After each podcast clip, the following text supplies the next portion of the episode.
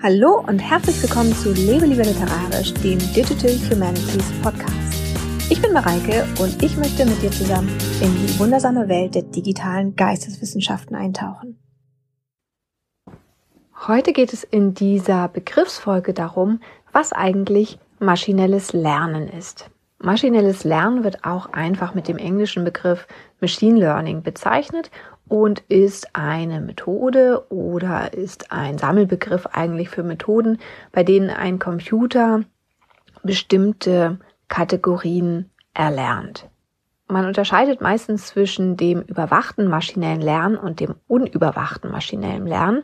Beim überwachten maschinellen Lernen bekommt der Computer Beispiele vom Nutzer. Das heißt, wenn du diese Verfahren nutzen möchtest, dann bereitest du bestimmte Beispiele auf oder eben um das Tool zu erstellen und zu trainieren, das du benutzen möchtest, werden bestimmte Beispiele aufbereitet, anhand derer der Computer dann lernen kann, was du herausfinden möchtest, was du suchst, welche Kategorie du meinst.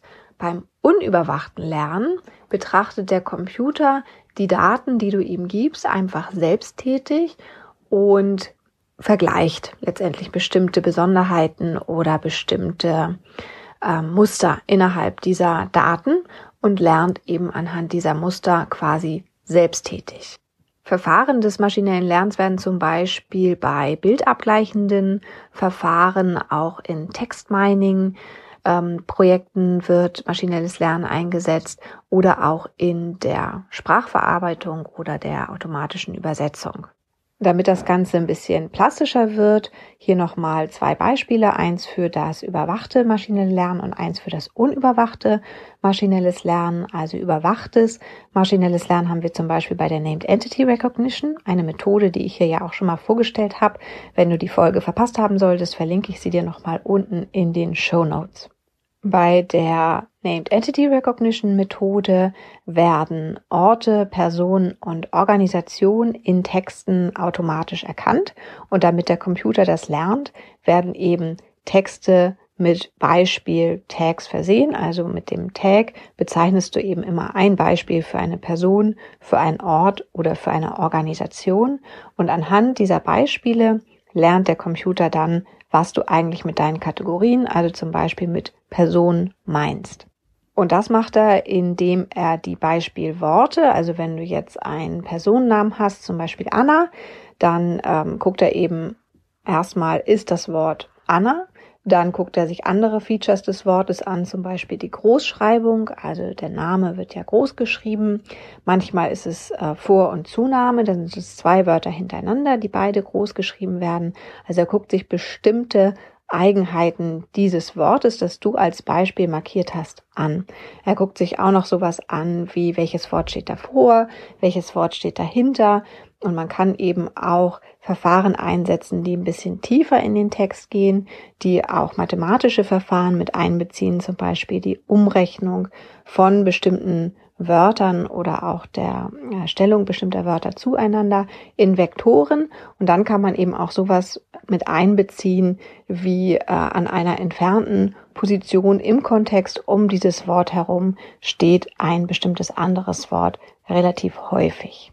Und du merkst schon, einige dieser Eigenheiten oder auch Features sind sehr gut erklärbar und sehr plastisch. Also wenn man sich zum Beispiel betrachtet, okay, was steht immer vor dem Wort, was steht immer nach dem Wort oder auch sowas wie Groß- und Kleinschreibung, das sind ja sehr ähm, wortnahe Eigenheiten, sage ich mal. Und dann kann es eben aber auch abstrakter werden durch diese tieferen Methoden, die manchmal auch als Deep Learning Methoden äh, bezeichnet werden, die also tiefer in die Textstruktur hineingehen und die sehr viel vom Kontext mit einbeziehen.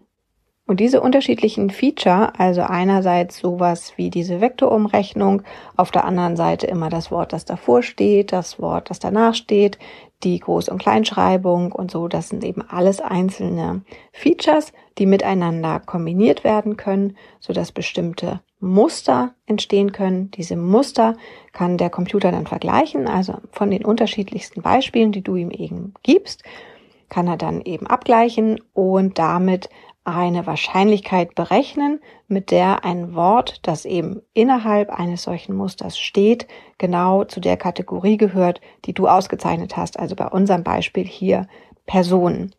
Und meistens ist es so, dass wenn du dem Computer mehr Beispiele gibst, dass es dann auch besser funktioniert. Das wäre also so ein Beispiel für eine Methode von überwachtem maschinellem Lernen. Eine Beispielmethode für unüberwachtes maschinelles Lernen ist das Topic Modeling. Darüber habe ich in diesem Podcast, glaube ich, noch nicht gesprochen. Da gibst du dem Computer einfach nur Texte, in denen du nichts markiert hast, also in denen du keine Beispiele für irgendeine Kategorie ausgezeichnet hast.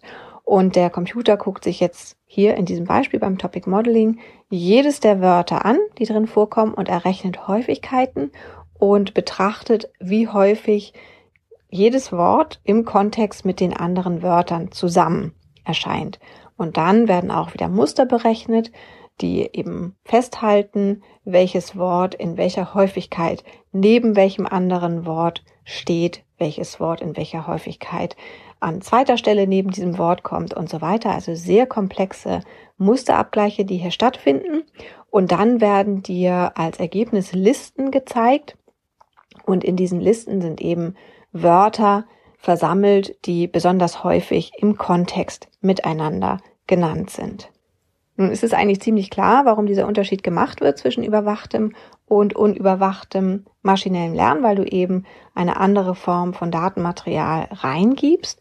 Aber es gibt eben auch den Ansatz zu sagen, es gibt eigentlich kein unüberwachtes maschinelles Lernen, denn auch beim Topic Modeling zum Beispiel, also bei dieser unüberwachten Lernform wählst du ja vorher aus, welche Texte du betrachtest und welche Texte eben im Tool Berücksichtigung finden. Und auch das ist ja eine bestimmte Form der Überwachung, dass du eben eine Auswahl triffst. Also da ist ja keine Beliebigkeit vorhanden.